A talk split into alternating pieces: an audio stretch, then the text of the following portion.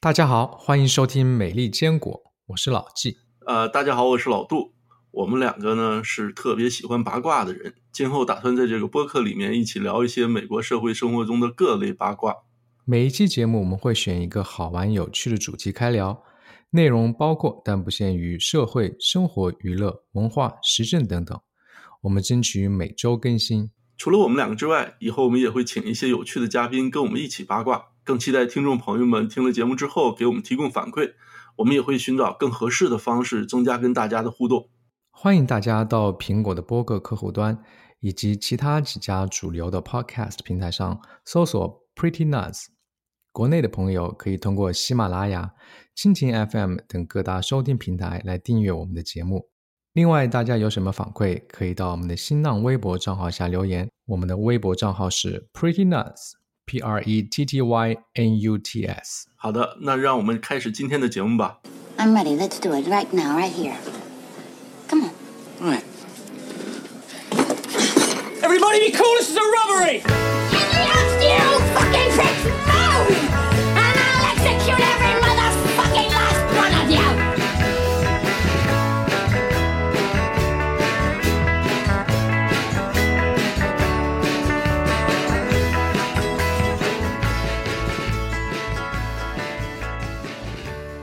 对，今天第一期节目呢，我们打算聊一下我们两个都非常感兴趣的一个话题，就是美国电视的晚间脱口秀。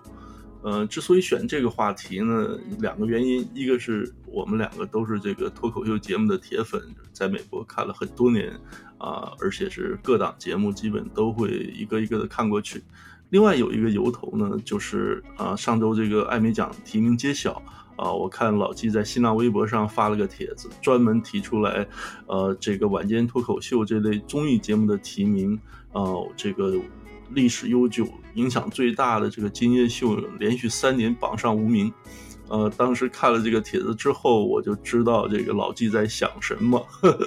老纪，你跟大家聊一下。对，因为我觉得是很吃惊的一件事情，因为在我的心目中啊，那个 Fallon 的节目，他我我虽然不是特别粉 Fallon，但是我觉得他的节目的质量是很高的，而且那个就是就非常的 popular，而且呃收视率也不低。但是我不知道为什么连续三年他们的节目都没有被就不说得奖吧，就是连提名都没有提名。相反呢，另外一个那个 Samantha Bee 的他的节目，他反而连续三年提名，而且他的节目是周播的。嗯，我看过他的节目，但是我真的不是，可能是我个人的感想吧，我我不是非常喜欢他的节目，所以我就觉得那个艾美奖今年的那个，而且今年的提名跟去年是一模一样的，所以我会比较吃惊一点。对，当时，呃，我看了你这这个这个微博这个帖子之后，我就马上感觉到这个这个一点都不意外，就是，呃，我们两个因为对这个比较关注，现在应该都知道，就是在晚间脱口秀这个行业里面呢，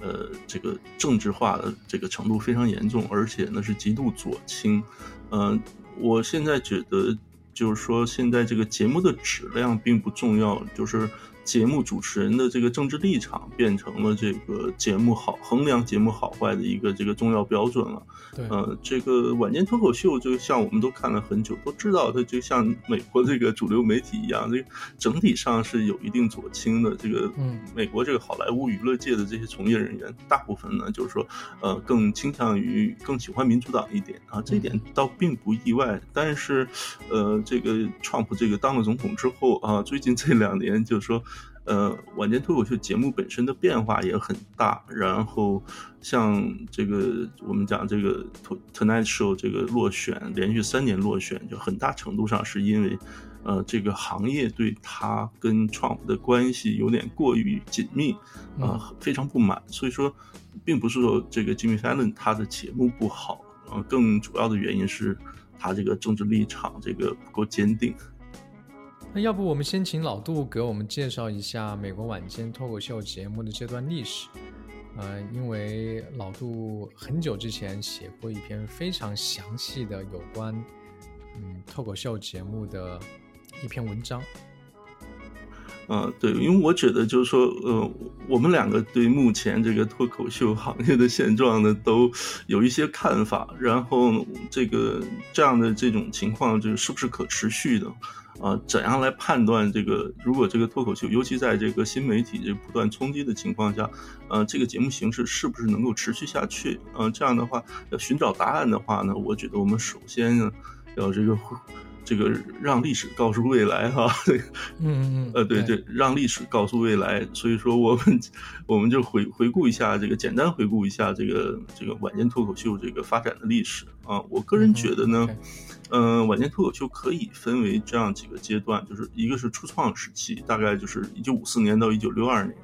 呃，这一段时期呢，这个 NBC 最开始这个这个成立这个制作了这个所谓 Tonight Show，就是第一个晚间脱口秀的节目啊。然后呢，一九六二年之后呢，这个 Johnny Carson 这个成为主持人，这个一直做了三十年的主持人，把这个 Tonight Show 变成了这个美国电视晚间节目的一个收视收视率的霸主。啊，然后第三个阶段呢，应该就是啊，卡森退休之后呢，啊，John Leno 呃，Jay Leno 和 David Letterman 两个就两强争霸，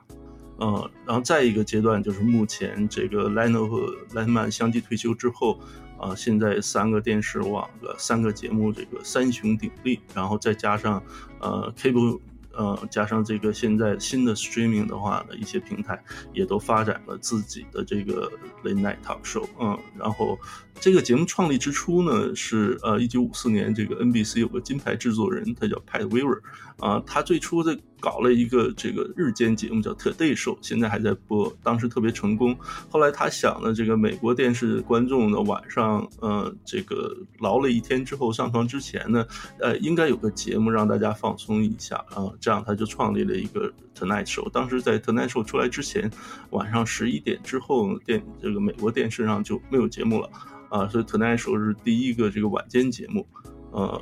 嗯，节目创立是九月呃一九五四年的九月二十七号啊。最初选的第一个主持人呢是叫 Steve Allen，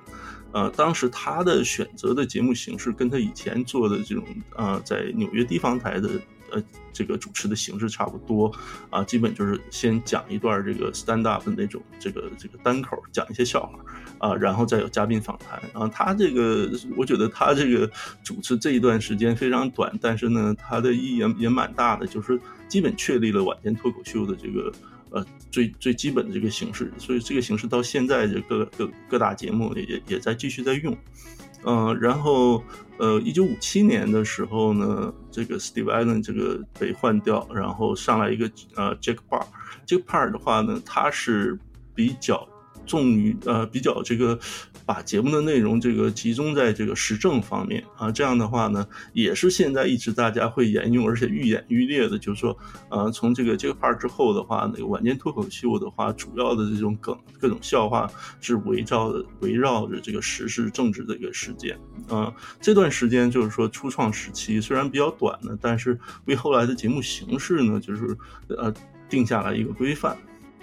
然后再接下来就是一九六二年，呃，当时十月一号，这个新的节目，这个 Tonight Show 的换了一个新的主持人，就是 Johnny Carson，啊，Johnny Carson 这个出来之后，本来是在 ABC，他是做一个猜谜节目的主持人，后来当时这个 NBC 找他的时候，他还有点不情愿，后来，呃，经过一番考虑，后来决定来这个加盟这个 Tonight Show，然后他出来之后，就是因为他是有一个不仅有喜剧天赋，也有主持天赋，这两个结合在一起的时候。啊，当时就基本上成很快，这个 Tonight Show 就成为这个美国电视晚间节目的这个收视霸主了。这呃，在长接下来长达三十年的时间里面，呃，其他电视台就很难再同它抗衡，因为它这个节目的制作的成本相对比较低，然后啊，广告收益又比较大，所以说好多像 Fox 啊、ABC 啊这些都想来做，但是呃，到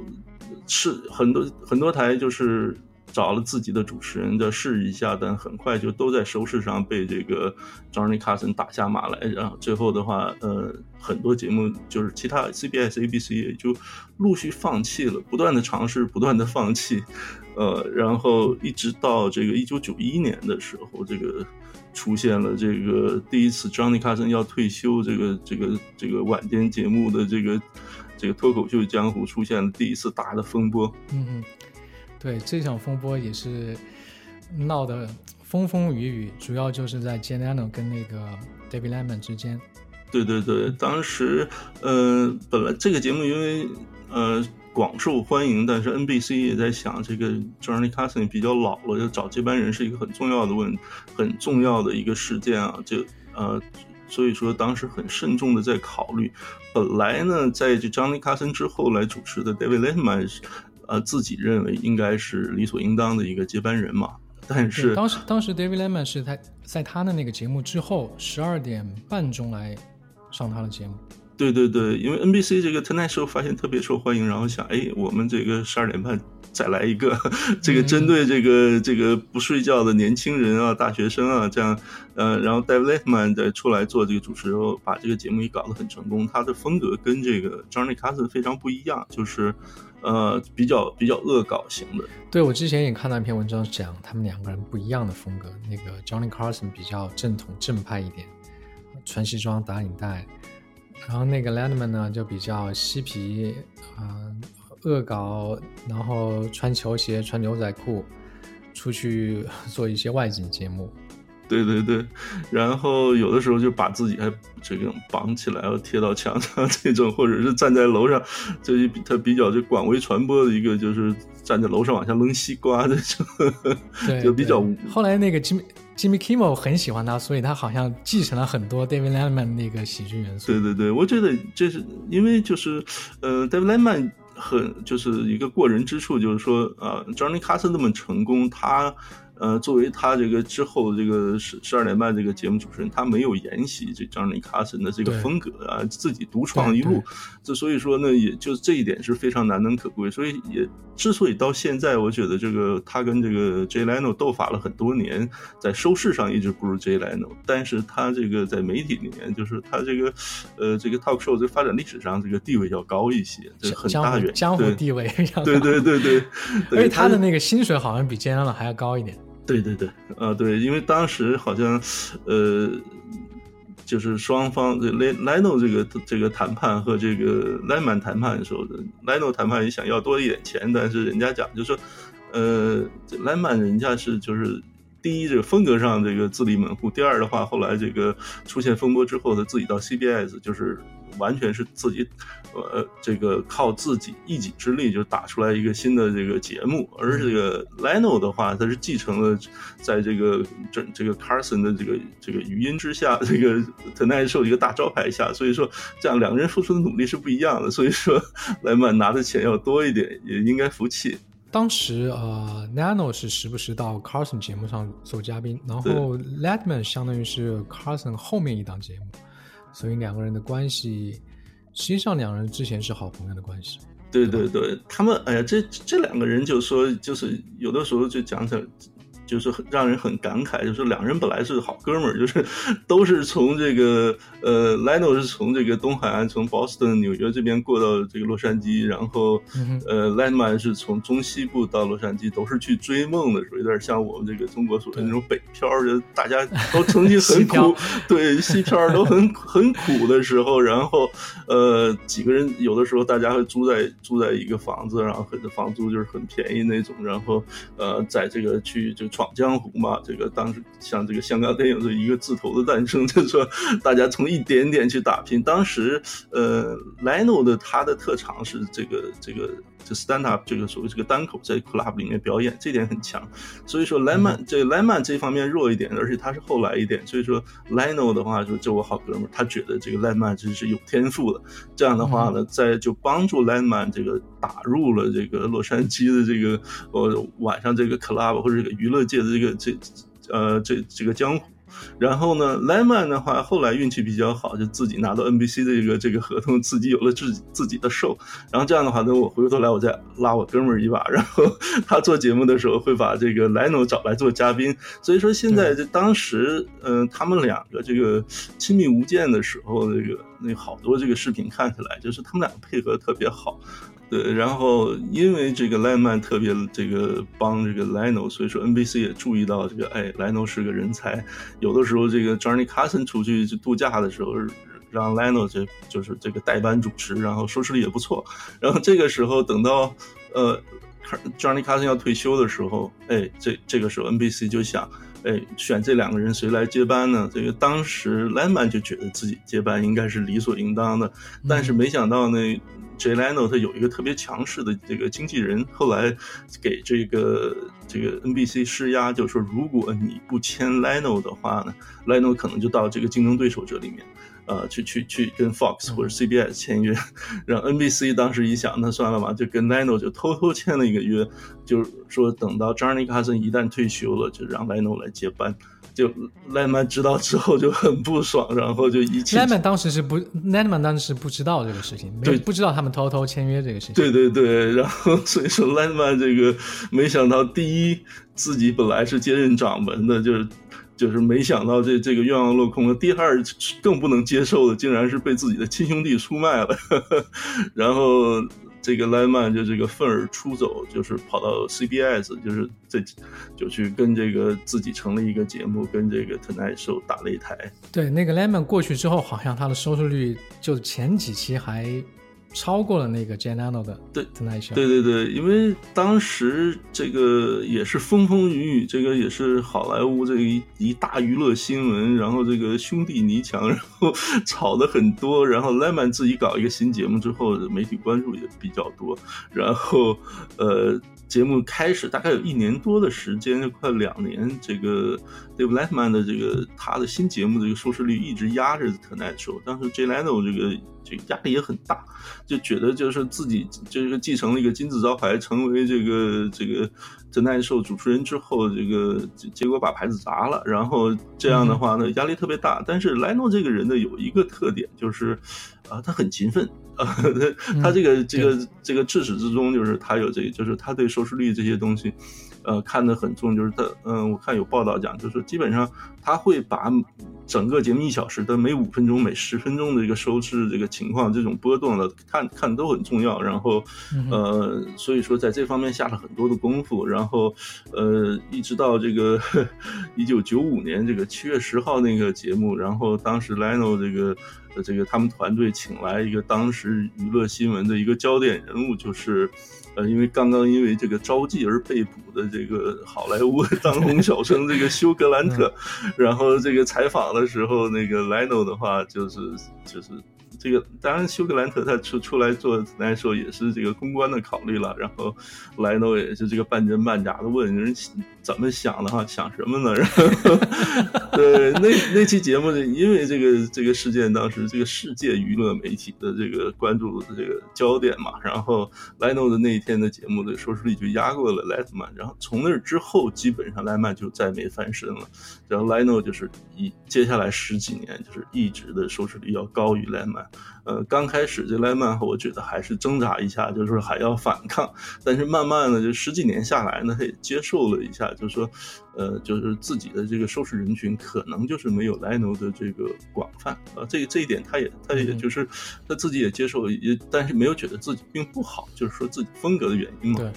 我我觉得当时就是我自己一直觉得，就是我个人比较喜欢 Leno，就是刚到美国的时候，就是这这个晚上这几档节目都要看一遍啊。但是很很快我就觉得，可能 Leno 可能更适合我。我觉得 Leno 的风格跟 Lemman 的一个区别在于，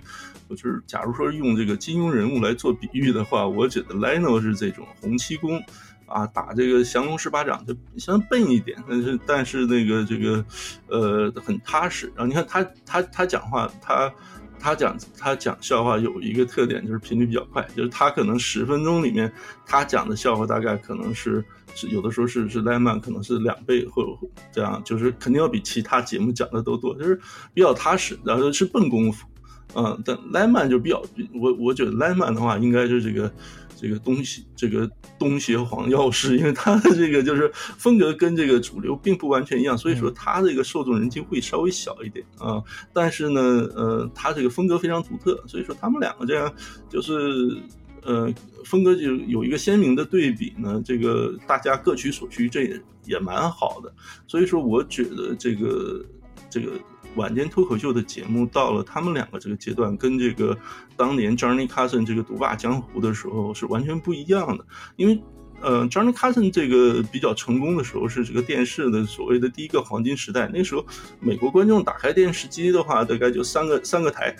所以说晚上看这个脱口秀可能就看 Johnny Carson。那等到这个等到后来，等莱曼和莱诺出来的时候呢，那个时候这个整个娱乐江湖已经完全不一样啊，好多有线电视台都出来了，大家啊就 MTV 啊这些 HBO 啊就慢慢都出来了。这个时候呢，我觉得是晚年脱口秀面临的是第一个真正的挑战，而刚好在这个时候出现了两个天才的人物，他们 Leno 和 Lemon，除了他们两个自己这个打擂台这件事的话，再加上他们各自的天才有不同的风格，就帮助这个晚间脱口秀这个节目形式成功的这个这个过渡到了有线电视的这个时代，而且能够在接下来十几年里面长盛不衰。啊，同时呢，也推动了这个节目形式这个多样化。嗯，对你刚才说到那个 Janano 比较勤奋，我好像听就是听说 Janano 平时他都晚上都，比如说做完节目，他平时每天都会去那种 club 里面去念他的段子。对对对对对。那个我看到那个 Bill 呃 Bill Maher 原来他接受谁的采访的时候说过，他说。他说他不可能像那个 Janano 这样这么勤奋，每天晚上几乎去那个 club 里面去念，就是去去 rehearsal 他想要讲的那些段子。对对，Leno 就是他们两个好像这个没有小孩儿，然后他自己又是一个工作狂，基本上就是说在 NBC 做这个节目的时候，就是周一到周五在做节目，然后像你说晚上还要出去练段子，然后周六周日的话就就。就出去走穴儿，就是反正再到拉斯维加斯或什么其他的地方做这个这 club stand up show，然后，呃，所以说对于他来讲，这个退休是一个非常痛苦的事情。对，对我总说他这种这种天才加上他自己的勤奋，这种勤奋可能也是基因里面有的，这种人很幸运，对吧？他他他自己喜欢这样的东西，然后恰好他所做的工作也就是这个。所以他平时休息就这个，就像我们，就是我总开玩笑说，我们原来有个，就是一个 professor，他平时休息的时候就是读 paper，那你那你怎么 呢？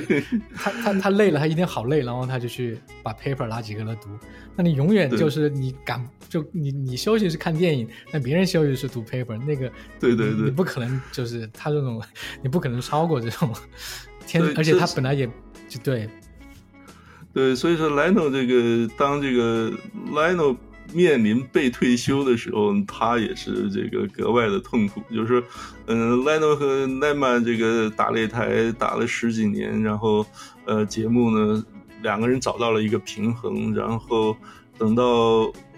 等这个当时 Lemon 这个出走之后的话，他这个十二点半这个节目的这个当时 NBC 这个又找到一个新的主持人，就是后来我们讲这个柯南。啊，这个和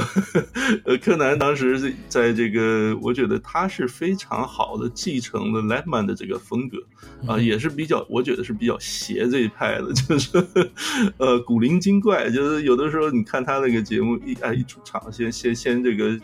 像机器人跳舞一样，对对 对，把这个裤子这个兜先翻出来，对对，这这是他的那个招牌动作。对对对，呃，非常适合就是十二点半之后这个大学生这个这个这个收视人群。对对对，嗯，但是这个呃，这柯南也是有野心的嘛。然后啊，对，这这里歪个楼，顺便讲一个小的这个八卦，就是说当时 NBC 在找这个 Landman 的接班人的时候，有两个人选啊，一个是那个 John Stewart。呃，第二一个是柯南，呃，柯而柯南呢，这个之所以是决定这个呃来做这个这个喜这个喜剧节目这个主持人呢，是当时是受到一个朋友的启发，这个鼓励。但是他这个朋友就是后来就是大家非常熟知的，在这个这个老友记 Friends 里面演菲比的这个 Lisa Kudrow，然后嗯，对，然后呃后来呢，NBC 呢就是决定是选了柯南，没有选这张 Stewart，然后 John Stewart 就这样。就跑去到后来到这个 Comedy Central 有了一个自己的节目，实际上对美国的这个呃娱乐甚至时政都有很大的影响。所以说这个围绕着 Tonight Show 这各种这个呃这个风风雨雨啊，这对美国这个整个这个娱乐界其实影响还是蛮大的。对，嗯。柯南做了几年之后呢，也也蛮成功的。后来呢，也是一个有野心的人，最后就觉得，哎，我不能一直做老二哈哈，这有就想这个想要成做大哥的这个想法了。然后，呃，这个他这个想篡位的这个套路，就跟这个当年的跟当年 Leno 是一样的，对，就是这个让自己的经纪人跑去跟 NBC 讲，就是说，哎。你这什么时候把这个这个 Tonight Show 这个主持人的这个位置交给我？要不然的话，那我就跳槽了。然后 NBC 呢，这个呃 NBC 的这个高层就几十年如一日的，总是做出错误的决定，在这种接班人的问题上一错再错。当时就觉得，哎，好吧，那这个那这样那个等 Leno 退休呢，就让你来做主持。但是这个许诺呢，跟当年这个 Leno 这个。这个抢这个 Johnny Carson 的这个不太一样，就是当时 Leno 拿到这个这个合同，就是说不管呃要等这个 Carson 自己退休，不管什么时候退休，这个然后 Leno 来上位，然后但是柯南当时跟 NBC 讲的就是说。五年之后我就要接班，我不能说等等一辈子，像这个这个查尔斯王子一样。这个 对，然后呃，结果 NBC 就同意了，而且呢，这个消息公布之后，当时我就觉得，哎。怎么会这样哈？就是说，你对这个对节目本身是一个打击。就是大家那个时候，你就毕竟这个 Letterman 和 Leno 还在还在收视率还在还在咬着这个挺紧的嘛，还在还在斗法，还在打擂。然后这个时候就突然说，哎，五年之后你就要下台，这个你这个下马了。然后这个时候我觉得对士气还是有打击的。他那个当时当时他已经公布出来了是吗？就是说五年之后。对对对。OK。对，当时这个莱诺也很受打击，但是莱诺这个人，我觉得就他的这个性格啊，他还是呃比较软的，或者说他这，或者说他是一个，就是他做人来讲是比较圆滑啊，就是就谁都不想得罪，然后。也相对会软一点，所以说 NBC 提出这个决定之后呢，他就同意了。就当时有一些评论就觉得，就是说你的节目就是在有一个强大对手的时候，然后你一直压着这个对手，已经火了这么多年了，一直是第一，凭什么让你退你就退呢？哈，但 Leno 当时就觉得，哎，那好吧，那我就退了。但是我记得接下来几年，这个 Leno 自己在这个节目里面就开始。经常的取消 NBC 了，就是这个当时肯定他还是有一些怨气的嘛。然后，呃，所以说等到真正这个应该是零九年的那个时候，就是两个人开始真要交班的时候呢，哎，NBC 突然发现呢，这个好像又不能放 Leno 走，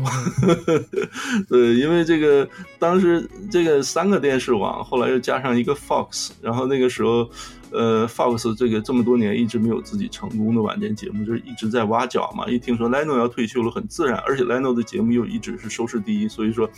呃，Fox 很自然就来跑过来说，这个什么条件都答应哈，就你你过来，你退休之后，NBC 退休了，你到我这里来重启炉灶，呃，重重启炉灶。然后呢，NBC 这个时候又开始紧张了，就觉得怎么办呢？当时这个这个。这个 NBC 的老板 Jeff Zucker 啊，就是也是现在这个 CNN 的老板 Jeff Zucker，被被川普骂了很多次那个。对对对，然后当时他就想，就是说，哎，怎么办？两全其美的办法呢？既要留留住 Leno 啊，又要这个。这个兑现对这个柯南的承诺，呢就是说，让 Leno 做一个晚上十点钟的节目，然后呢，柯南来接班 Tonight Show 啊，十一点半开始。然后这个这个安排呢，就是比较呃出人意料，因为一般的话，晚间脱口秀就是晚上十一点十一点半，然后十点钟呢还是属于黄金时段啊。各各个电视网一般都是放放电视剧的。然后当时呢，Jeff Zucker 他的算法是觉得，哎，我让 Leno 呃留下来，然后做一个十点钟的节目，然后晚间脱口秀的制作成本要比这种电视剧要低得多。然后呢，只要 Leno 有一些的这个啊观众哈，维持一定程度的观众。那这样的话，至少从这个呃经济上、经济账上，这个那就是说还是有收益的嘛。对。但是，一旦实施起来的话呢，就是当时 NBC 的各地方台就觉得这个这个 Leno 这种脱口秀节目放在十点，收视率还是太低了。这样的话，地方台这些经理就觉得这个广告收入下滑，就就觉得这个叫苦连天嘛，然后就要求这个 NBC 就是要把 Leno 撤掉，呃，而且与此同时呢，这柯南接班之后，这个特耐受的这个收视率也是大幅的下滑，然后呃，已经有点惨不忍睹了，就是维持了很多年这个领先 NBC 和对这个 CBS 这个维维持了几十年的十几年的这个领先局面就。一一招之间就就就被就被这个柯南就给丢掉了，然后。这个有的时候就可以用这个收视率可以是惨惨不忍睹来来形容，然后这个时候这 Jeff Zucker 想这这个怎么办呢？就后来双重的压力之下呢，又想了一个比较。呃，这个权宜之计就是说，哎，那 Lino 再回到原来十一点半主持一个半小时的节目，然后让柯南继续主主持 Tonight Show，然后但是回到十二点零五，然后这个柯南就炸锅了，说 说这个虽然我这个是是这个我要十二点零五开始的话，就不是 Tonight Show 了，就 Tomorrow Night Show 了。而且刚当时我记得好像有个契机，好像是说，呃，美国呃冬奥会在那个时期举行。对对对，然后他们对就正 NBC 就做了一个这种正好就这个机会，然后把那个节目给改一下。对对对，然后结果就相当于当年这个 Letterman 和 Lino 两个人争这个争斗的这个情景，又在又重演了一番。这个柯南炸锅之后，就说坚决不同意，而且在自己节目里面就公开就说我不会接受这样的一个安排。对，对然后对，马上这个又是成为这个好莱坞这个世界娱乐媒体关注的一个焦点。而且我记得当时媒体对柯南都是比较，就是都大部分都站在柯南这一边。对对对，就是柯南，就是当时就是可能这个像 Twitter 啊这些东西，这个可能还不是很流行的。但是因为柯南的这个受众基本都是比较年轻人啊，大学生，所以说这个这个 Team Coco 的这个这个这个在网络上的这个势力很大。对，同时的话呢，好莱坞的娱乐媒体就是基本上都是站在柯南一边，那个时候就就出来站队了。但是站在这个 Lino 这边的人很少。那个一个那个宋飞战那个主演那个那个 Jerry，桑菲尔，他是其中的，呃，加尔是其中的一个，呃，然后其他的大部分人都是为这个柯南谋这个鸣不平。嗯但是我自己的话，我是第一，我喜欢 Lino 这个 这个忠实的 Lino 粉，另外我觉得这个事情对 Lino 很不公平，就是说。首先，你这个柯南你是逼宫的哈，就 你你你你也不干净，然后你你是想把你把老大逼走，然后逼走之后，你你你来做话事人的时候，那个地盘就丢掉，然后回过头来，呃，这是毕竟是一个 business 嘛，NBC 不可能，如果柯南上上位之后能够维持这个收视率，甚至我觉得。啊，如果即使这个在收视这个大战中这个输给 Letterman 的话，但输的少一点啊，能够这个第二这个这个应该 NBC 也能够接受，但是当时柯南这个观众流失的太多对，啊，这样的话 NBC 肯定没办法。然后回过头来，你不能说再把这个事情的所有责任都就怨到这个 Leno 身上，好像说 Leno 觉得不甘心，我回头来要夺回来。嗯，呃，当时我记得后来这个闹得最凶的时候，Leno 出来接受了这个这个 Oprah 的一个采访。嗯这 Oprah 当时替 Leno 说了一句话，就说啊，就是大家要体谅这个 Leno 也是这个打工仔嘛，就是说他是为 NBC 打工的，就是呃他。那 Oprah 说：“你看我不一样哈，这个节目就我我哦完全我自己拿主意，对对，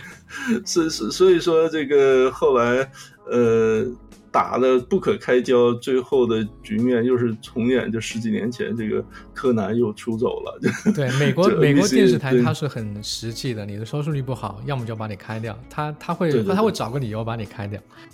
对对对，然后当时 NBC 好像给了三千多万美元，就是买断了一下，然后柯南就跑到 TBS 去对另起炉灶。当当时比较有趣的一个细节就是说，柯南当时是最开始逼宫的时候，最早最早就说是就说我要跳到 Fox，当时 Fox 对柯南也很感兴趣，但是这样一闹之后呢，就是柯南说我要离开 NBC 了，这个 Fox 反而就退退了，因为我觉得就是 Fox 发现就是说 柯南做这个电视网的这个。这个晚间这个脱口秀主持人的话呢，可能他这个收视率这个这个可能还是有点低，嗯所以说 Fox 可能就就跑掉了这个时候，然后柯南就跑到 TBS。那 TBS 的话呢，柯南去了之后呢，就把原来的主持人这个当时 George Lopez 给给挤挤到十二点了。其实，但是因为媒体的话，因为站在柯南一边嘛，所以说对这个事情呢，呃，就是没有讲太多。这我觉得，如果换在今天的话，尤其这个这个身份政治非常重要的时候，你这对一个一个白人主持人跑过来，把一 个唯一的 Latino 的这个主持人给挤走了 或挤到这个十二点之后，后来这个 Lopez 被 cancel 掉了，对。对，我记得呃但当时就没有讲，对，我记得当时柯南他有一段时间是没有做节目的，然后他就到处巡演。到处做那个那个 tour，然后把 Lopez 给挤下去之后，然后 Lopez 也到去到处去去做那种对 tour，对对，呃，然后这样的话，就是过了一，就是这个 Lino 的话就开始了这个第二春，又回到这个 Tonight Show 来做主持人。当时这个 Lino 这一点就是你要服气，就是说他在个这个争取观众上，他真是有一套。就是当时这个这 NBC 的在这个柯南的手下，这个收视率已经惨得很，就是惨不忍睹。然后 Lino 上来之后，一点一点，一个一个晚上一个晚上，这慢慢这个收复失地。等到过了一段时间之后，就又回到原来，就是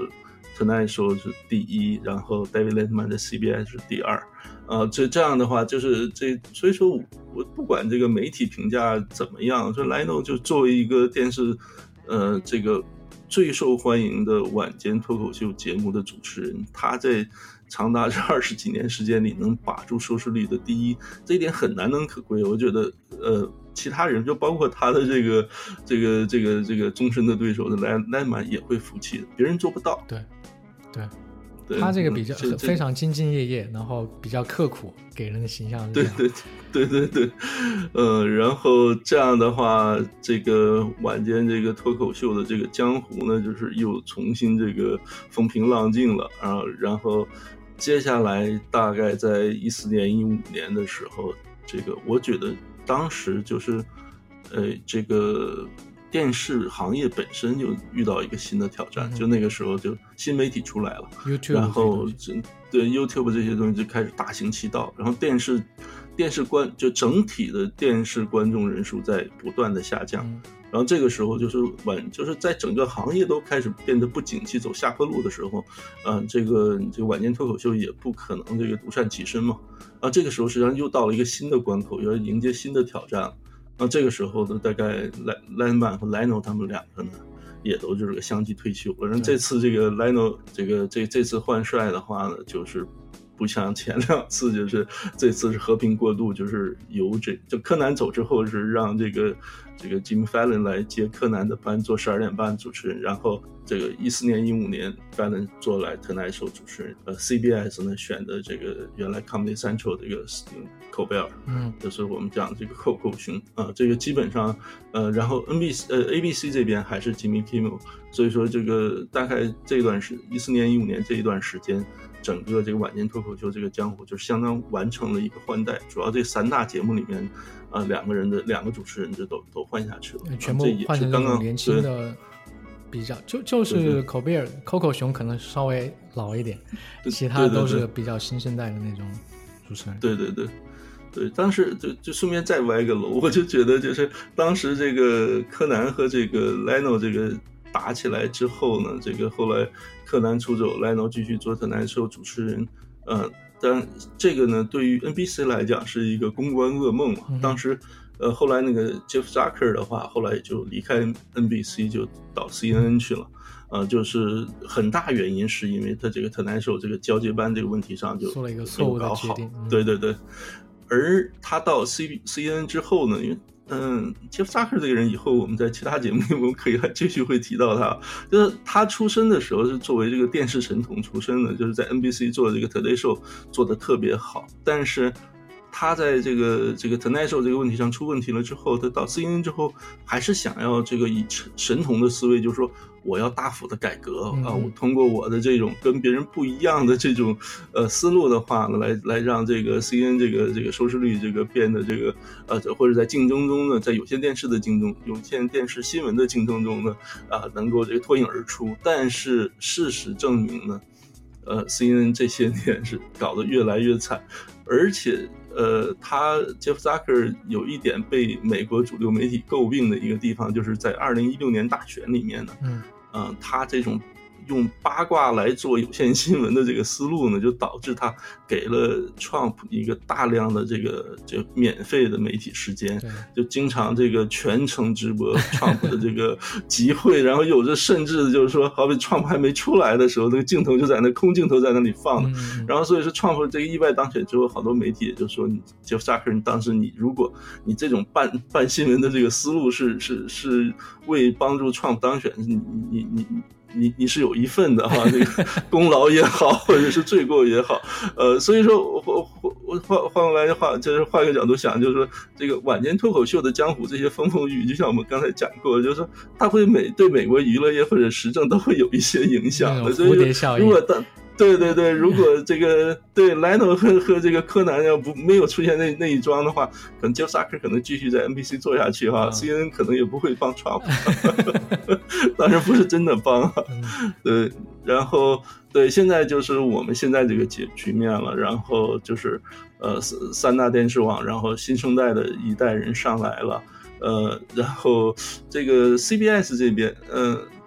CBS 这边这个 Steve Colbert 上来之后的话呢，他也刚开始挣扎了很长时间，就是他这个在收视上被这个 NBC 的这个 Jimmy Fallon 这个也是碾压，嗯。就是当年这个 Letterman 和 Leno 的话，那个这个就是稍微落后一点哈，但是这个 Colbert 上来之后就就比较惨了，就是有的时候甚至会被 ABC 的 Jimmy Kimmel 给给给给超过去，所以说，呃，当时我觉得呢一个很大的问题呢，就是 Colbert 他是呃一个时政类的这种娱乐新闻的这样的一个主持人，在 Comedy Central 里面，他的那个节目跟这个电视网的这个晚间脱口秀是毕竟是形式不一样的，是在这个过渡阶段，他需要找到自己的定位，在这个寻找的过程中呢，就流失了很多观众，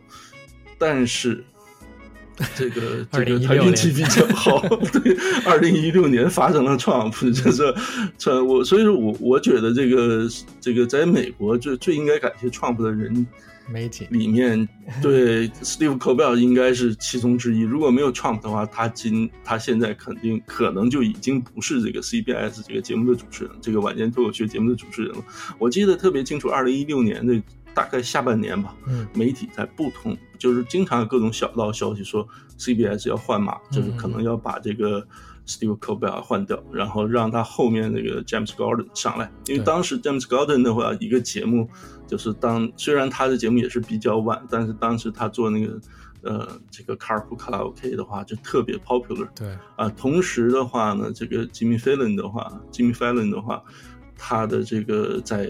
NBC 做的这个娱娱乐游戏为主的这样一个风格的节目呢，也非常受欢迎。这个我们两个当时就是讨论过，就是当这个这个一个老媒体面临新挑战的时候，就是在这个 YouTube 或甚至现在这个流媒体 Netflix 这些的冲击之下，这些晚间脱口秀这个节目怎么能够从形式上改变一下，适应这个新的潮流啊，留住这些新的观众？我觉得 Jimmy Fallon 和这个这个 James Corden 他们两个的节目形式啊，应该是适合这个所谓的时代发展潮流的。对但是很不幸的就是被这个这个这个创普这个出现改变了。对，而且那些主流媒体，比如说晚间节目，就就自从川普出来之后，主流媒体的那个风向，就是主流媒体晚间节目，不说主流媒体，就是晚间节目那个风向，会慢慢的给偏到，就是呃对川普的批评，然后批评的越多，你的收视率可能就越高。这个是那个口贝尔，他可能是他就是取胜之道的一个关键点。那然后我可以感觉到，就是当口贝尔那个节目慢慢起那个收视率起来之后，Jimmy Kimmel 他也就以前 Jimmy Kimmel 也是，我觉得 Jimmy Kimmel 是比较像呃 David Letterman，就是他嗯就是主要是以语言为主嘛，他他没有他对对对他不像 Fallon 那样多多才多艺，他不会弹吉他，不会搞那些乱七八糟的东西，他主要就是语言来。就是一般的 monologue，他之前的 monologue 是，我觉得啊，就是到在目前为止，他的那个 monologue 是讲的最好的。因为其他人讲 monologue，他会有一个，比如说讲一段，然后会就是在那个 punch，就放对，他会停一段，然后给你一个暗示，说我下面就要讲一个梗了，就是对对然后，但是 Jimmy Jimmy Kimmel 他没有这种，他是完全是一一个速度从头到尾，所以我觉得 Jimmy Kimmel 是比较像那种老生，就是呃 Letterman 这种，就是靠语言，不是靠那种呃 Fallon 玩游戏啊，或者是搞音乐这种出道了。但是我可以明显的感觉到，就是 Col Colbert 那个节目收视率上来之后，Jimmy Kimmel 是有意的在。呃，我我不知道是模仿还是左转对他有意的在去每天的节目里面加大对呃川普的一些攻击或者是一些批评，然后他的节目也会慢慢的提升上来。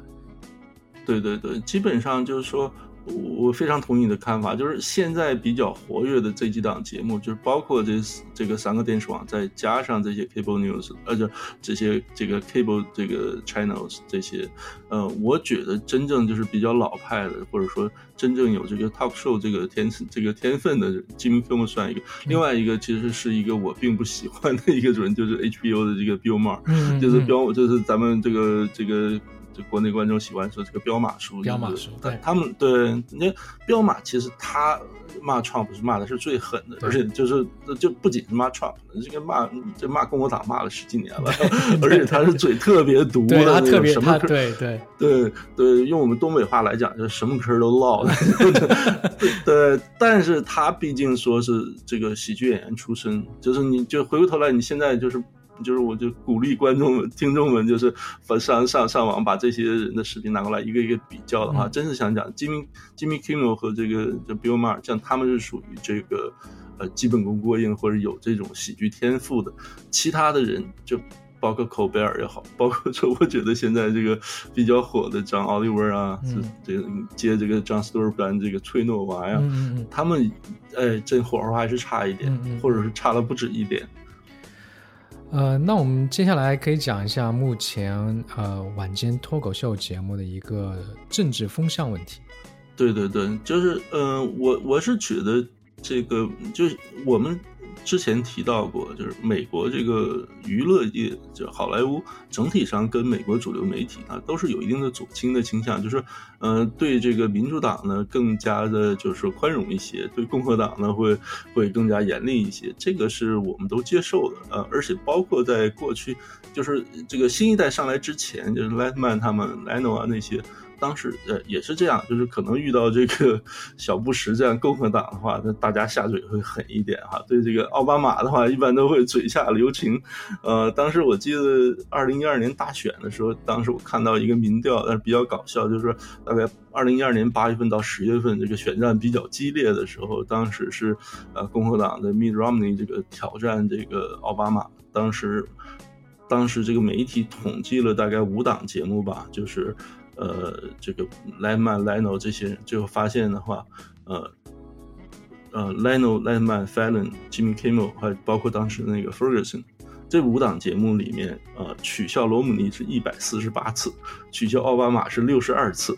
而且这五个主持人里面呢，David Letterman 的话是就是倾向性最明显的，呃，取消罗姆尼大概四十四次，然后取消奥巴马是九次，这个对这个当时这个呢，我们是意识到了，但是也是接受的。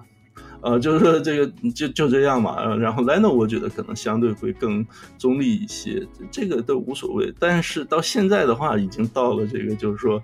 呃，基本上每天打开脱口秀节目看，基本就是川普批判大会。呃，这这一点就是就是我个人认为，就是说。你作为美国电视一个喜剧演员也好，或者一个节目主持人也好，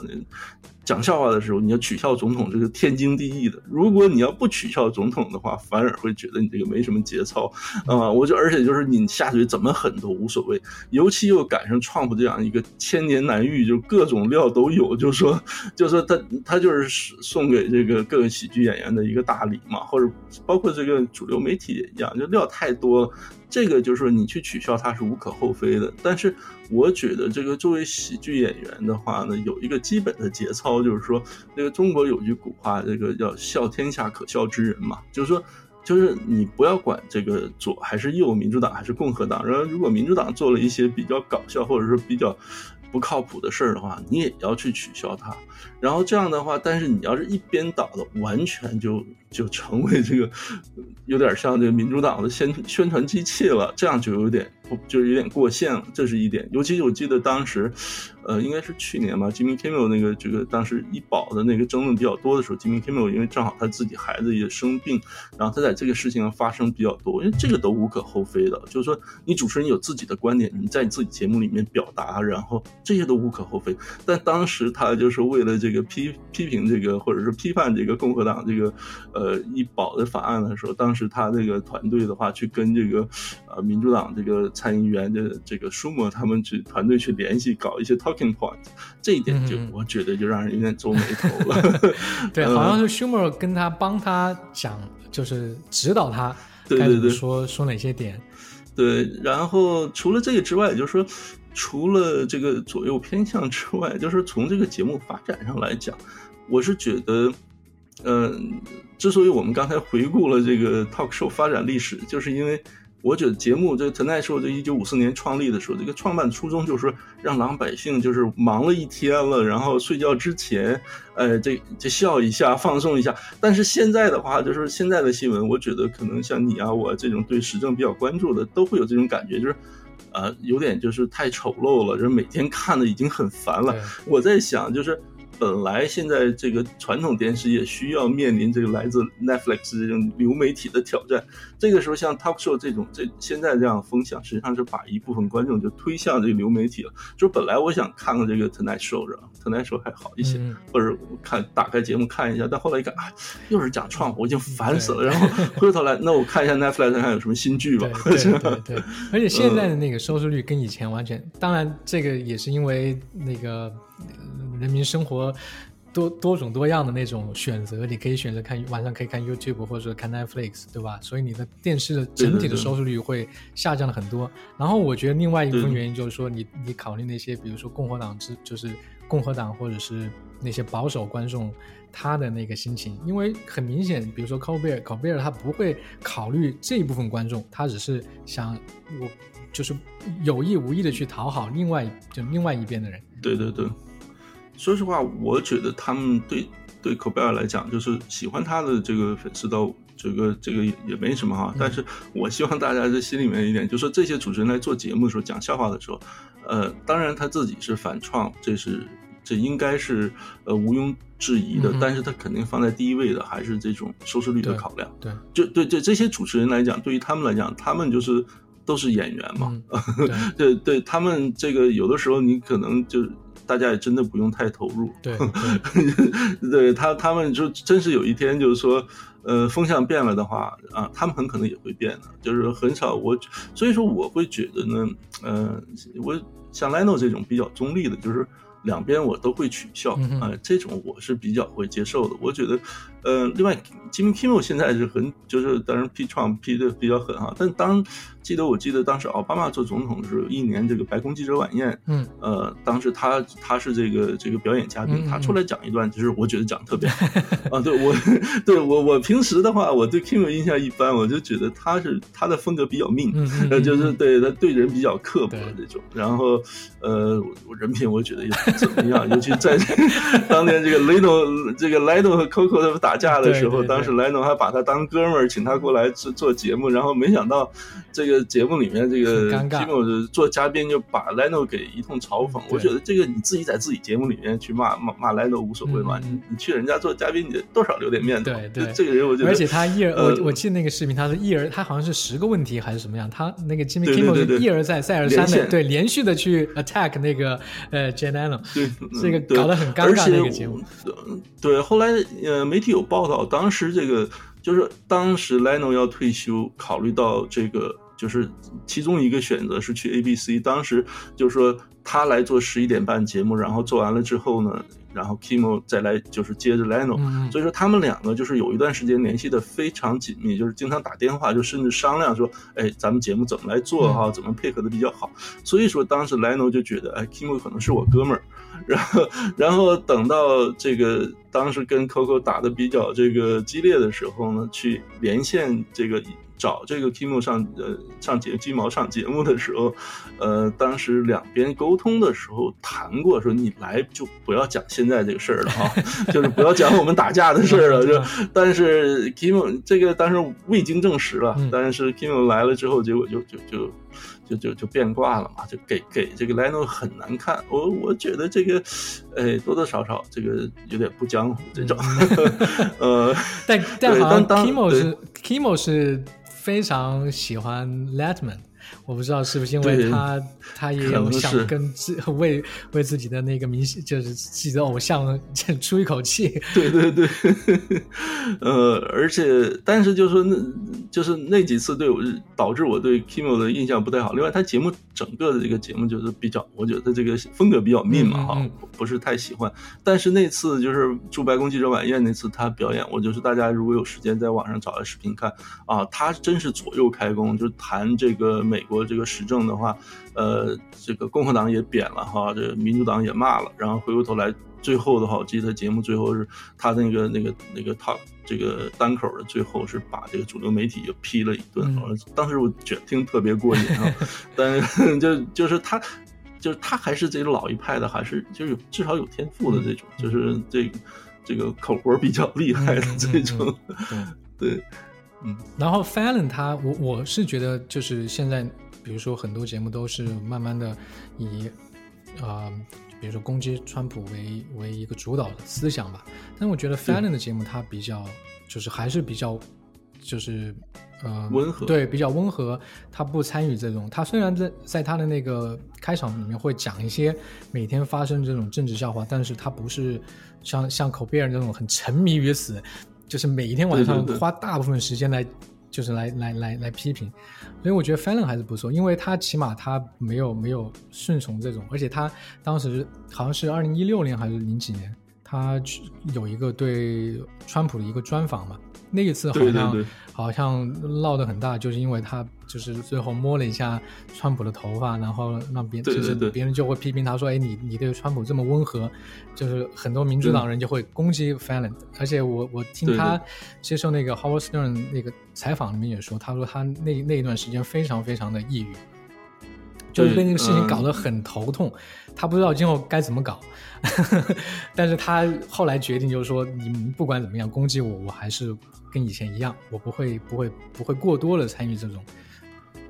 对，这这个我觉得挺可惜的，就是呃，就从这个这个行业发展的角度来讲，就是 Jimmy Kimmel 他是跟 Leno 和其他人不一样，就是他是这个说学逗唱都会，嗯十八般武艺样样精通这种对。他来做这个 Tonight Show 呢，跟这个 Letterman、Leno 这种就是这个 stand up 这样的这种喜剧人物不太一样。他实际上是一个把一个综艺节目，他因为他是从这个这个 SNL 嗯出来的嘛，对哈、再把这个综艺节目的内核挪到这个晚间这个脱口秀的这个节目里面了。就是说，你看他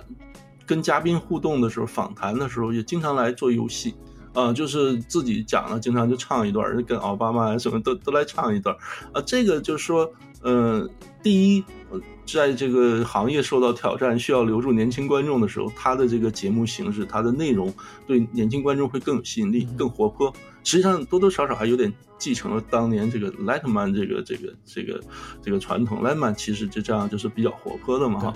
第二的话，就是他的这些节目。比较适合在 YouTube 上这种看个五分钟、十分钟的片段，对，就是我觉得那个 Jimmy Fallon 和这个当时包括 CBS 的这个 Corin，他们两个都是这样。这他们的节目就是说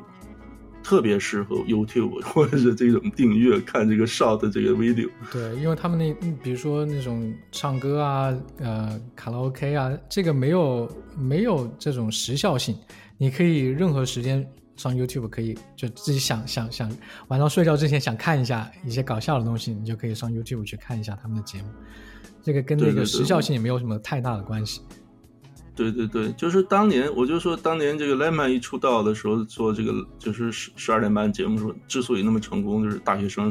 可能就是喝完啤酒啊，或者抽完大烟儿啊，就看打开 打开电视看一段。现在你就大家可能大学生基本上就没有电视没。有电视呃，可基本对，可能一部分会有 iPad，可能更多人就拿个手机我看一下视频。对，我觉得先打开 YouTube，你这已经很年轻人已经应该很少现在的那种娱乐形式太多了，你不就他他甚至连 Netflix 可能都不看，他可能看什么直播啊、打游戏去啊，他完全他的这对对对一段对 TV 可能会更加依赖性非常非常小。对，所以说，所以说我才觉得，就是说，Jimmy Fallon 和这个 Corin 他们两个人这个对节目形式的一种探索呢，其实是能够一定程度上来这个拯拯救这个这个旧的一个一个老的这个节目形式，就是它这个这个晚间脱口秀这个形式，这应该是它这个发展方向。嗯，但是呢，因为这个 Trump 出现了之后的话，现在就觉得，哎，真是政治挂帅。就所以说，我们又回到这个艾美奖的，当时就很明显，我觉得。就是你再怎么样，连个提名都没有，对。这样的，而且是 Jimmy Fallon 的话，现在这个收视是被这个这个 Steve Colbert 给打压了，但是他并不是那么那么惨，就是他们还是有一个有一个较量在里面的，呃，也就是就是有这么大的观众群体的时候，他的节目的话，原来就有什么变了，就是说实际上就是因为 Trump 出来了，而而且 Jimmy Fallon 的话，曾经对 Trump 不够狠，嗯 然后的话，现在就是当时这个一个访谈就把他变成阶级敌人了。这些现在他有的时候我看这媒体的一般报道，就是即使 Jimmy Fallon 回过头来就是在节目里面。啊，就用力的损了一下这个 Trump 的话，这个媒体也不买账啊，就是觉得你这个三心二意，当年你们俩那么好。对这个 Jimmy Fallon 就是说他节目形式跟 Leno 不一样，但是我觉得他们两个性格比较差不多，都比较温和老老老好人，他不会得罪，人对他不会得罪其他人。对对对，对我这这个我再歪个楼，我就觉得说说到这个性格，我觉得这个这个 Jay Leno 特别像这个中国这个赵本山，就是，对我我我对我曾经就想写篇文章来讲，就是他俩相似之处特别多，就是首先长相就特别相似脸大，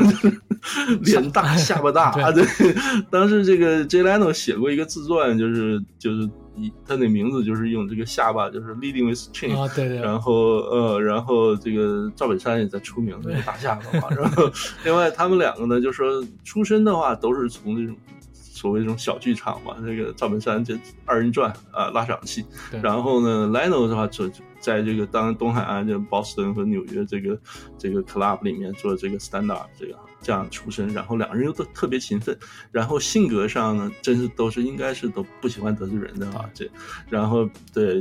就是混得比较开，跟谁都不错。对对，然后，呃，另外江湖地位也是这样，就赵本山就是在这个后，就是他在春晚的时候，他节目收视率肯定是第一的。然后，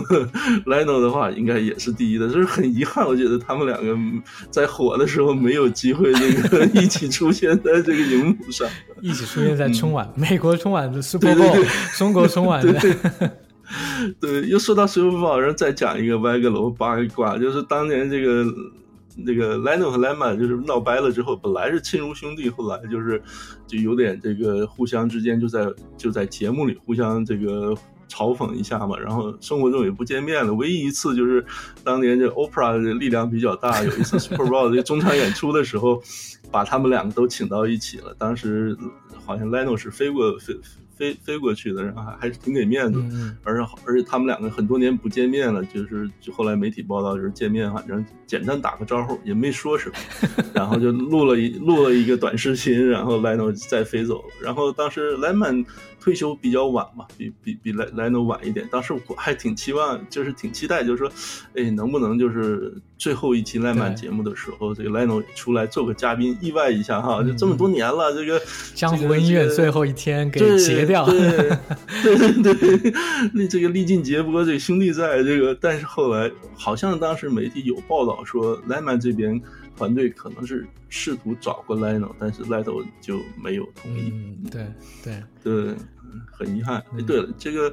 说到这儿，就是接下来你能不能帮就跟我们讲一下你去到现场看这些节目的这些经历？因为就是你这现在这几大主持的这个节目现场你都去过，当年 Lemon 的你也去过。对这个我觉得在现场看跟这个我们在这个电视机前看还是有很大区别的。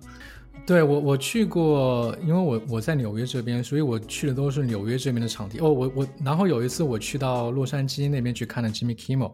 所以我看过 Fallon，看过 Kimmel 和 Colbert，还有那个 Letman。对，那就是现在这个三大巨头的节目，你都现场都去过了，然后再加这个 Lemon。对，然后我我我可以跟大家介绍一下，就是说，呃从拿票开始吧，就是说有个网站，因为他们的那个 那个这有秘诀的啊，对对，他们所有呃，好像目前呢，就是目前为止是那个 Jimmy Fallon 的票是是最难拿到的。他的票因为很火，可能纽约年轻人也很多，所以拿他的票是很难。他一般会在他的那个 Twitter 账号上，比如说每每每个月有几天他会跟你说，哎，我今天要发票，所以你会点那个网站，然后上去。那个网站叫一，就是一二三四的那个一，E iota。E I O T A，不光是那个晚间节目的，包括日间节目，比如说 T Today 啊，或者是一些呃什么啊、呃 American Get Talent 的那那那种节目，所有的那种票都会在上面放出来，而且是所有的票都是免费的。哦，这样的话，呃，这个是只是这个 NBC 的节目，对吧？不不都所有的，包括 Jimmy Kimmel 哦的节目、都在那里 ABC 的节目，对对，都很多的综艺节目，包括晚间节目，包括 Conan 的节目都会在上哦，是这样。对，它是一个比较综合性的网站，就是综合性的拿这种电视 taping，就是 TV taping 那种 studio taping 的那个票的网站。哦，是这样。那就是说，假假如说我生活在纽约或者洛杉矶，或者说我去到这边去旅游，然后我想去看一下现场，呃，这个是不是我应该就是提前很久，因为开始上这网站去刷呢？嗯，都都都不一定，因为 Colbert 的节目，我感觉提前两个星期你刷都可以刷出来。哦是这样。但是比如说这 Fallon 节目是太火。呃，特别是 Fallon 现在的对 Tonight，我我到现在都没有刷到，因为我看他的还是那种就是他之之前的那个节目 Leno 之后。就十二点半，对 Leno 之后那个节目。然后我记得当时我拿到哦，对，讲到那个 Letterman 那个节目，我觉得比较好玩的意思就是，现在拿票你都没有不需要回答什么问题，但是那个 Letterman 的节目他会就是有有工作人员会给你打电话，可能是因为当时拿票人很多，他会跟你打电话考你一个小测验，哦，要考要考试的。对，要考试，但是很简单的问题，就是说你如果看过这个节目，你肯定会知道，嗯，怎么答。我当时问到的就是说，那个乐队的那个主唱，他会就是 Letterman 乐队的主唱，他每天上节目会带一个什么东西？啊，戴一眼戴这个就眼镜，对不对？对，戴戴个墨镜，这个很简单，就是送分题嘛。他就是可能就要考，然后他就说，哎，你你答对了，我就给你给你。对，但是就是要求你必须是真粉丝啊，不能是就是对，不，对，不能是票贩子。对对对当然，这些票好像都不能不能不能 transfer 好像是不能 transfer，因为他会检查你的 ID 的，哦哦就是你票上写的谁，然后你你会你你当时排队的时候要出示 ID。哦，是这样。对，而且他那个票发出来了之后是，嗯、都会多发一点。比如说今天晚上录影，比如两百个人，他可能会发两百五十张票，哦然后你排队就得得早点去。他一般会给，比如说 Jimmy，比如说像 Jimmy Kimmel 的节目，他好像是晚上四下午四点钟，哦因为他 Jimmy Kimmel Live，他虽然叫 Live，但是还是录播的。对，它是录播的，它星期一到星期四录播，然后星期五是一档就是混合的，就是星期五是重播的一个节目。哦，现在所以对它歪个楼是不是现在所有这几档节目，就包括 cable 上的，应该都是录播对是吧？没没没有都都是录播了。对对对，对对，呃，live 的我我我等一下会讲一次，就是我去 Colbert 的节目有一次是真的 live，因为那一次是他把他的节目放在了那个大选辩论后面，哦哦哦，他那个他有时效性。那些观众，对，有时效性，因为我们当时那些观众是先去看那个辩论，就在他的那个呃 Sullivan 那个 theater 里面看那个辩论，哦。一起看辩论，看完辩论之后，然后 live 做他的节目，哦，这这是我唯一一次就是真正的 live，对，真正的 live 的一次节目。啊，那这对，然后然后就对，然后你就说我们拿票之后，我觉得如果大家如果拿到票之后要提前一点去，比如说下午四点录影，你起码两点到三点之间你就要过去，因为很多人会排队。排完队之后，你可能到他发两百五十张票，呃他你你如果排到后面，他可能就把你就说对对不起，你我们今天的票已经满了，你不能不能进去了。去晚了进不去了。对，因为我遇到过这一次，因为有一次那个 Conan 到纽约来，到那个 Harlem 叫 Apollo Theater 就是对到到到那里有一个做节目，然后我当时是有票了，但是我过去之后，我因为停车，因为我要停车，然后停完车等我走过去，时间还没到，嗯还没到录影，我提前了好像半个小时，半个小时，然后那个工作人员就跟我说不好意对，思，机场门已经关了。对，机场门。哎，对，还有一个事情就是说，他们就是那些票，就是那些观众，他有时候会请一些嘉宾的亲朋好友过来。哦，是这样，有赠票。对，所以你对有赠票，所以你不知道那一天有多少，就是工作人员其实上也不知道、嗯那天有多少人会过来参加那个录影，所以他们也知道最后时刻就是说数一下人数，比如说亲朋好友有二十个人，然后我们拿票的可能就只有两百八十个人可以进去，哦然后后面的人就进不去了，哦所以每天的那个都很弹性的，它不是固定的一个数字。对，看来就是还是一定要尽量早到。对，尽量早到，尽量去排队。但整个的录影时间大概有多长时间呢？一般一录档影时间对我我我觉得很牛的一点就是，他们录影的时候没有说呃重录，就说你虽然是录播的节目，但是他对我的感觉啊，因为我看我参加过这就是这么多次那种录影，他没有说跟你说在节目当就是他们录影的时候不会说哎不好意思我们那个录错了，我们重新来录一道。嗯，这个没有。他没有，他没有，他他最多就是说，我们录就是比如说做嘉宾访谈的时候，嘉宾讲了二十分钟，最后到晚上电视上可能就会切，比如说八分钟出来，就其他的那些他会切掉，但不会说呃，比如说讲 monologue 的时候，Jimmy Kimmel 他说他讲错了，从来没有看到他们讲错过的时候，就是就是就是一条过，他们录影一条过，没有没有说咔，哎，我们重来一道，对没有，就是这个我觉啊，得是这蛮难得的他们。这种非常专业的一套，就是一个班子来做这种事情。另外的话，在现场的时候，是不是就是有好多我们这个电视观众看不到的细节？另外，包括除了这个主持人的这个讲的这个风格啊之外，另外的话，我觉得像现场乐队啊，你这个关注的可能也会更多一些。因为电视观众的话，乐队一出来的话，基本上就换广告了。嗯，对，那个乐队是录影里面非常大的一个很很重要的一个环节，因为他录影的时候，比如说，嗯，不管是 Letman 还是 Jimmy Kimmel 或者是 Fallon，他们在录影的时候，比如说讲完 monologue 的时候，他们会有一段大概五到十分钟的准备时间，比如说准备下一个嘉宾过来，他会对一下台词或者看一下那些问题，所以在这一段时间里面，那个乐队是活跃气氛用的，他会带着场上的气氛，就是让那些观众的那个都都不要因为录影而不嗨了，就是这种，他他会他会把那个气氛一直带得很顶峰，然后让观众不停的鼓掌，而且还说一下，就是他会有一个在每一场节目之前会有一个，几乎每一个节目都是这样的，会有一个暖场的那种嘉宾，哦，就也也不是说嘉宾，就是工作人员，他会比如说问一下，就是比如说叫呃 Letman 上场之前有一个嘉有一个有一个工作人员会出来，当然他肯定也是做可要么就是 producer，要么就是 writer，他会出来跟大家观众互动，问观众哎你你今天你你从哪里来呀、或者就是开一些玩笑之类的活，跃一下气氛。对，把场上的气氛给活跃起来。然后这个时候，然后活是大概可能持续二十到三十分钟活跃气氛，活跃气氛完之后，然后呃，Letman 会出来，他会就会跟大家打声招呼，说我们今天怎么怎么样，怎么怎么录，然后也会开一两个玩笑，然后他就回去了。回去之后，然后就开始 camera 就就开始就正式 ready 录，开始拍摄，对嗯对，大概就然后对那个就是整个下来可能得两个小时多一点。两个小时差不多，差不多两个嗯小时差不多。对，因为对还对我我想说一下，就是有一次就是录考贝尔节目是希拉里对呃川普的一个辩论，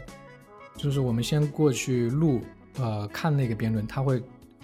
放在那个电视上，就是它每个那个 studio 里面有很多挂在天上的电视，嗯那个电视呢，它也可以起到那种呃提示你的作用。有时候要你鼓掌，它会它会打个就是就是观众来了之后，他会不不是观众，就是比如说嘉宾来了进来之后，他上面会给一个提示嗯说大家一起鼓掌或者怎么样。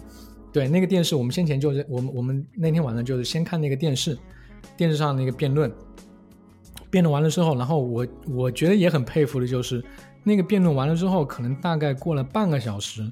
然后口贝尔就上来讲他的那个 monologue，、哦，对，这些这个对对他团队这个这个还是蛮考验的，因为我们知道非常非常厉害。对，因为我们知道，就是虽然我们看，好比如每天晚上这些主持人出来，这个这个出口成章，一个笑话一个包袱，一个接一个包袱的这样讲十分钟、十五分钟，但实际上他背后有一个巨大的一个写作班子，一个团队在那里面写，写完了之后他出来，实际上是用的这个喜剧演员的这个功力来把这个笑话读出来。然后像你说这种，就半个小时就把这些料，就是出来这么多料，这么多包袱，又又尽量让保证这个不冷场，这还是非常难得的。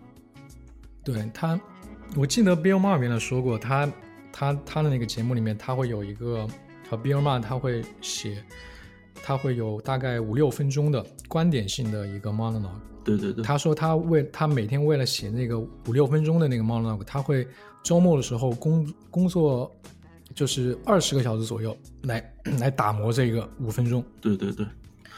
所以我觉得那个那个还是很厉害的，因为那个那天晚上就大概真的就过了半个小时，然后根就是通就是根据那天晚上辩论的那些梗就全部写出来了，然后然后搞贝尔来 deliver。我这你这么一说，这个对考贝尔的这个看法和这个有感觉在心目中形象高大了一点点。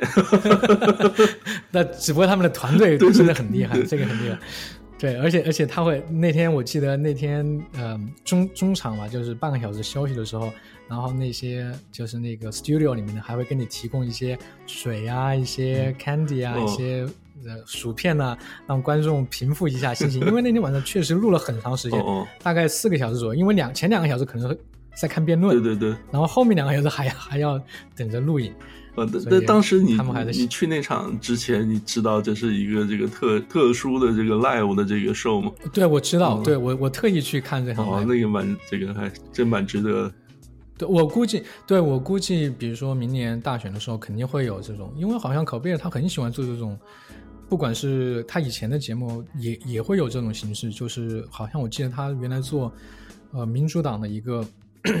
初选的时候，他也现场去做一些节目。对，这个时候就是说，在这个收视率竞争非常激烈的时候，呃，如果你的团队有这样的实力，啊，一定要抓住这种大选的这个机会，要碾压对手的。你那这样的话，在纽约的观众们啊、或者是粉丝喜欢这个 Top show 的这种。就晚间脱口秀的粉丝们可以，呃，在接下来这个大选 cycle 的这个这段时间里面，就多去刷刷这个网站哈，看一看，如果对呃，对 CBS 这边如果有这种这种现场录制的节目，大家去看一下，还是蛮爽的。对，对，对，而且还有一个感受就是，我特别呃有一个感受就是对 Jimmy Kimmel 的感受，因为 Jimmy Kimmel 呃在在电视上看出来都很就是嘻嘻哈哈那种，对吧？然后他每一次就是我我我去看了两次，但是每一次我都可以感很深的感觉到，当那个摄像就是当中间比如说补妆啊或者做准备的时候，Jimmy Kimmel 是非常严肃的，就是没脸上不挂一点笑容哦，，是这样，对，就是以前别人也说嘛，喜剧演员平时是很很那种很痛苦的，对对对，对吧？可能压力很大啊或者什么，但是他的镜头面前是非常非常给人的感觉是非常快乐或者非常非常就是阳光这样的感觉。对，这这个都不容易啊！这这个是是对对说这个 想起来，这个就当年这个 Dave Chappelle 他这个在这个应该也是 Comedy Central 吧，是做个节目，然后后来说有一个七千五百万的合同就扔掉了，就压力太大，然后嗯跑到非洲去了。对对对对对他们就对，就像包括像这个 Bill Ma 这种，就每周一个节目，而且它是属于这种 seasonal 的，就是不是一年到头都会有，呃，他都会压力这么大，或者要花这么多时间。我记得嗯那个 Dave Chappelle 他当年那个好像是每天晚上都有一啊 weekly，呃，就是呃就是每周的话，这个 daily 的这个这个 show，那个就是真是压力嗯太大。对我我之前好像是看 Jimmy Kimmel，他说他每天早上起来就开始看那个他写手，就是那些 writer 给他发的邮件，因为他会就是那些主持人一般都会把所有的那天当天的就是可用的那些东西全部会看一遍。他从早一直看到中午，全部是看这些东西，然后他自己也会写一点东西。对对对，这个就说这这个这对这个压力我我确实很大，是是因为你每天都得你每天都得在那里，呃，马不停蹄的去，一大早开始，然后一直录到晚上，这个确实很，一般人是不敢 take 这个工作的。就是你即使有这种天赋，对对对对吧？你你也真的是不容易这个。所以说，也正是因为这一点，就这么多年，就是美国四大电视网几十个或者是几百个 cable 这个 cable 这个有线电视台，真正能做这个晚间脱口秀节目的也是就那么几家。而且你想，这个四个电视网就几十年下来的话，就是 Fox 到现在也没有这个。没有自己的节目，就是这 A B C 的话，就是之前 Jimmy Kimmel 出来之前的话，试过几次，也就后来基本上三五年就放弃了，在大部分时间里面就是都没有，就是用来做做做新闻节目，直直到 Jimmy Kimmel 出来之后，才会有一个比较固定的节目。然后像这个 Johnny Carson 一主持就三十年，然后 Letterman、Leno 他们两个这个双雄鼎立，这个二十来年，这样的话。就是因为真的，一般人可能就即使你有喜剧天赋，然后但可能如果你去做访谈的时候能这个能力差一点或怎么样，和观众互动能力差一点，啊，这个节目就拿不下来。然后又加上行业竞争那么激烈，呃，收视率每天出来，你要就是 压力经不住这个压力，或者是没这个能力，真是做不了。对对对，我想到 Jimmy Fallon，他说，比如说 Jimmy Fallon 他聊过，就是说他的那个收视率比可贝尔现在要低了嘛。对对对，然后我记得是对我我因为我经常听那个 Howard Stern 节目，Howard Stern 采就采访他说，你你你怎么办？我听说那边口贝尔每一次超过你的那个 rating 的时候，他们都会买披萨庆祝。然后范登说，我根本都不管这些，我们也是每次比他们输，就是我们的那个收视率低于他们的时候，我们也买披萨吃。现在现在他们好像应该是实际就是口贝尔就创不上来之后，口贝尔就马上这个咸鱼翻身，但就是说他并不是一直真的就是压着这个这个 Fallon，就是口贝尔就说他是原来落后很多，然后 Trump 来了之后的收视率。一开始就开始上升了，然后跟这个开始可以跟这个肥伦这个呃这个分庭抗礼了，然后应该去年的话，它的总收视应该是高于 Fallon，对吧？但是好像 demo 上，对我我这个记记不太准了，就是或者是 demo 上多一些，就他们两个还是说呃数字上相相差并不是那么多的，对吧？就是对对，好像是说 Jimmy Fallon 的那个嗯 demo 的那个数字要好一点，对对对比那个口碑要好一点。对对对然后那些比如说广告啊，它会主要看 demo 的那个对对对，那个数据。嗯，就再顺便说一个再歪也不是歪楼了，就是说最近有一个报道，就是讲这个有线新闻里面 Fox News 里面有一档节目，就是就每周播一次的这个，呃，这个是唯一一个比较倾向于共和党的 talk show，这个对，conservative 的一个 talk show。对它的这个收视率好像还比 Jimmy Kimmel 还要高一些，对吧？对对对对对，但它是好像是每个每周六的晚上在 Fox News 上播的一个节目。对对，Greg Garfield 是吧？对，他是他每周一到周五，他是这个 Fox News 的一个这个新闻节目 The Five 的这个主持人之一。然后他这个因为这个 The Five The Five 的五个主持人，就每个人就是的特意的这种设置的选择的时候，就是风格不一样。他就是属于有点这种。呃，比较搞的那种，比较经常经对讲，对。经常在大家里这个里面就是讲怪话的那种，然后他，然后又给了他一个这个周星周末的时候给他一档节目，结果也是基本以调侃为主，多多少少有一点像我觉得当年那个 John Stewart 那个当时在 Comedy Central 那个嗯。节目，然后结果没这个后来看了新闻，我也挺惊讶的，就是说没想到他的节目就是有的时候是排在这个口贝尔和这个 Fallon 之后，比 Jimmy Kimmel 还要高一点。对，但他是可能是基可能是占了那个 Fox News 的光，那对 Fox News 它的本身的那个观众群就很大，对对对它可能每个星期，而且而且这种节目都非常的稀有，你根本找不到另外一个，对对对比如说 conservative 的一个一个一个 talk show，一个搞笑型的 talk show，对吧？对他这个在这个收视率上能脱颖而出，跟这个 Fox News 这个收视率这个长败不衰是一个道理。就是说，呃，这个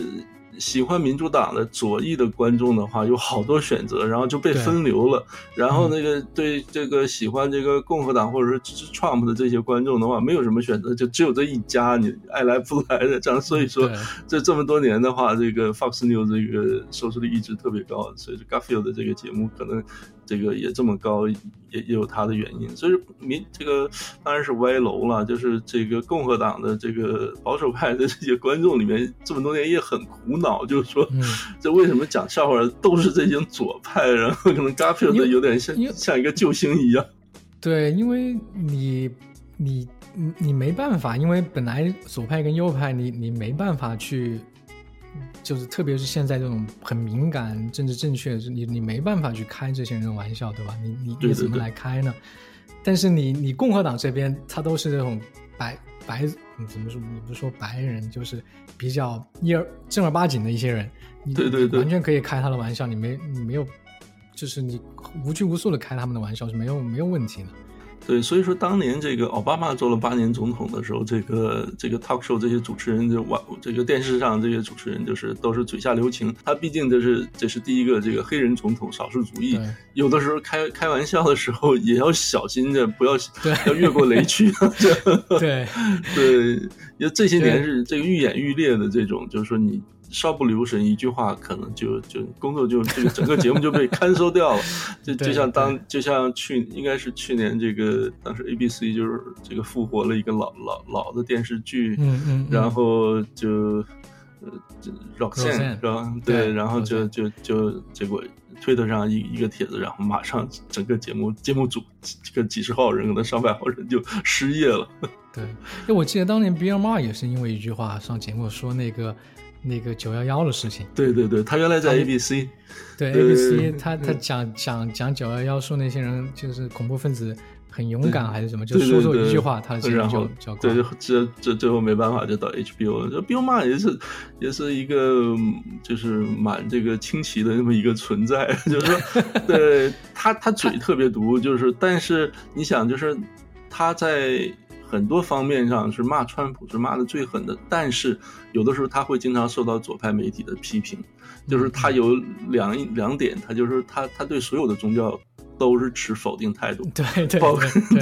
对，所以这一点的话，有的时候就是谁谁都骂，就这样的话就会得罪人。然后媒体当时好像他到加州，好像是 U C Berkeley 还是在哪儿，好像去去演讲，好像被被抗议了，还是演讲嗯被 cancel 掉了，好像。所以说他在这个这个 free 这个这个言论自由这个问题上，他跟大部分的左派立场是不一样的。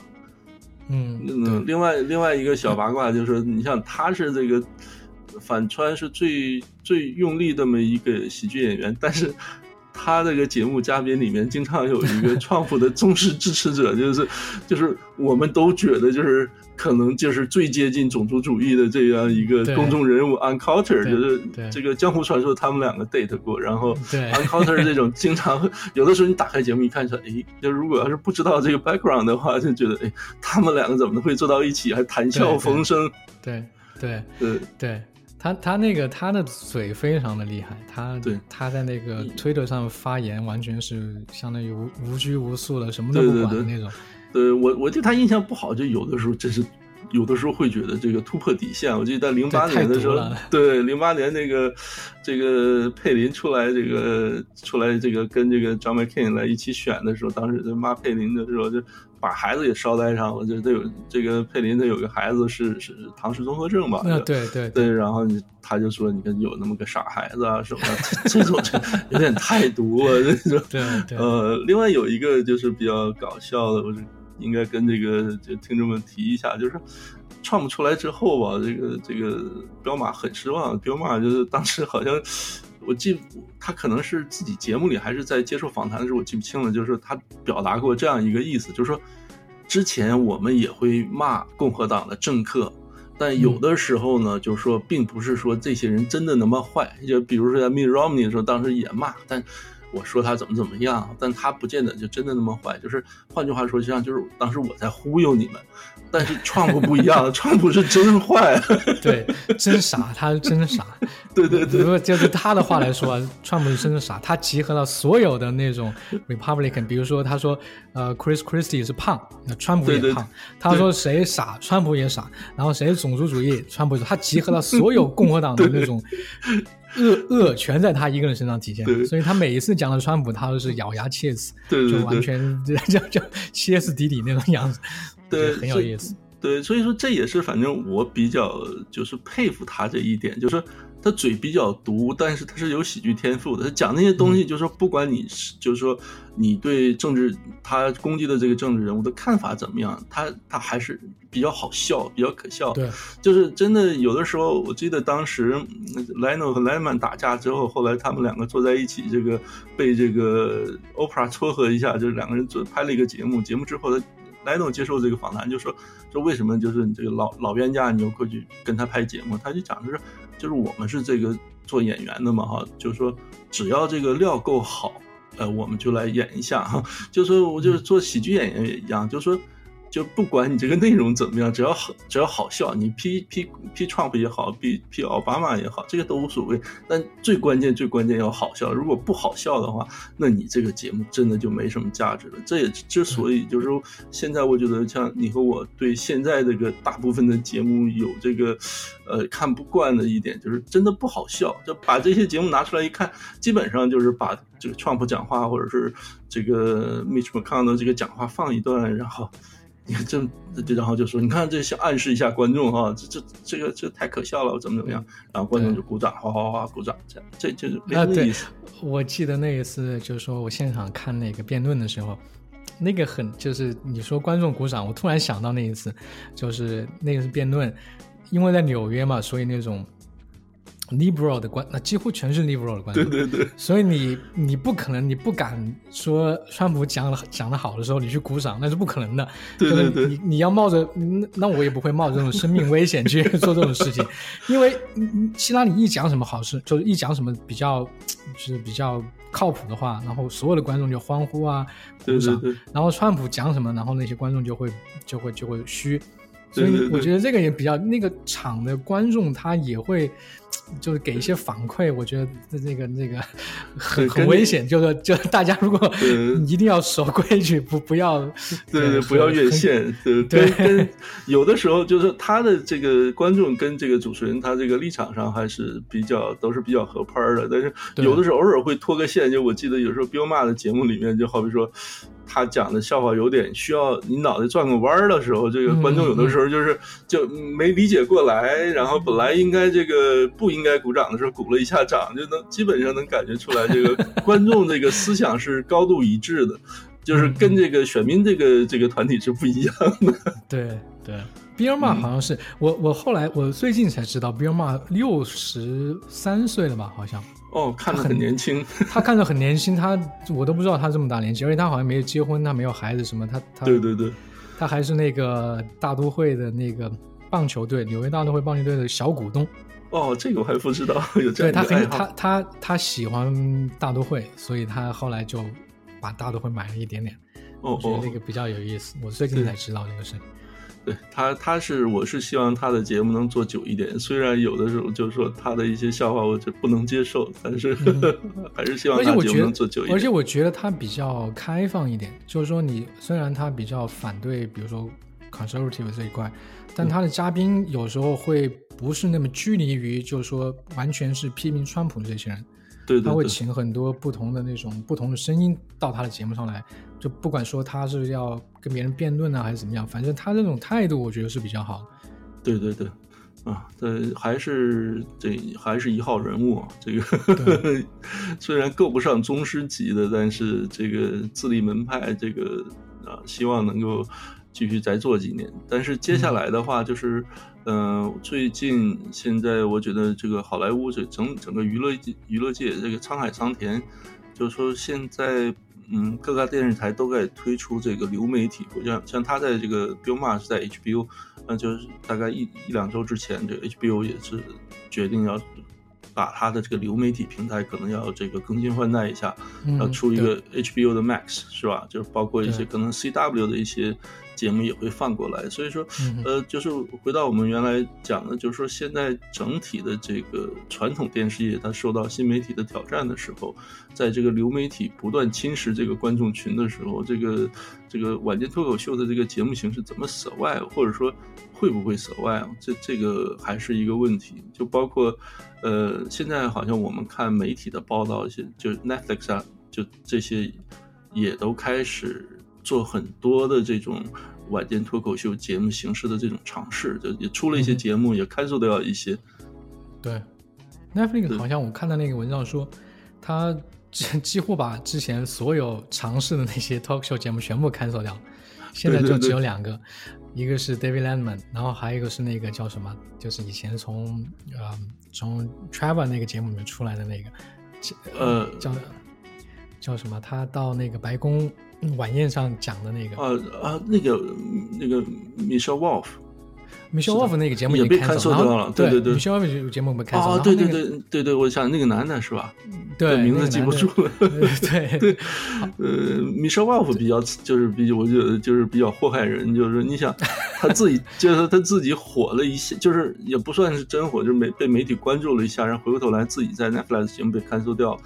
然后白驻白宫记者晚宴就是多少年请这个喜剧嘉宾的传统，在他之后就没有了。对对。呃，这对这他实际上也是呃对我对你对我来说，他是不好笑的一一类，对对对就是就是他是以攻击别人去，嗯、就是以非常 mean 的一种对话语去攻击别人，然后得到一种呃，就是这种比较廉价的掌声。对 对，就是 这种这种，但但我觉得啊，就是说你你刚才提到那个好笑的问题，我觉得那个 Trevor 那个 Trevor Noah 他的节目是比较，我看的是比较好笑的，就是他真的是比较好笑，因为他也是一个模仿能力比较强，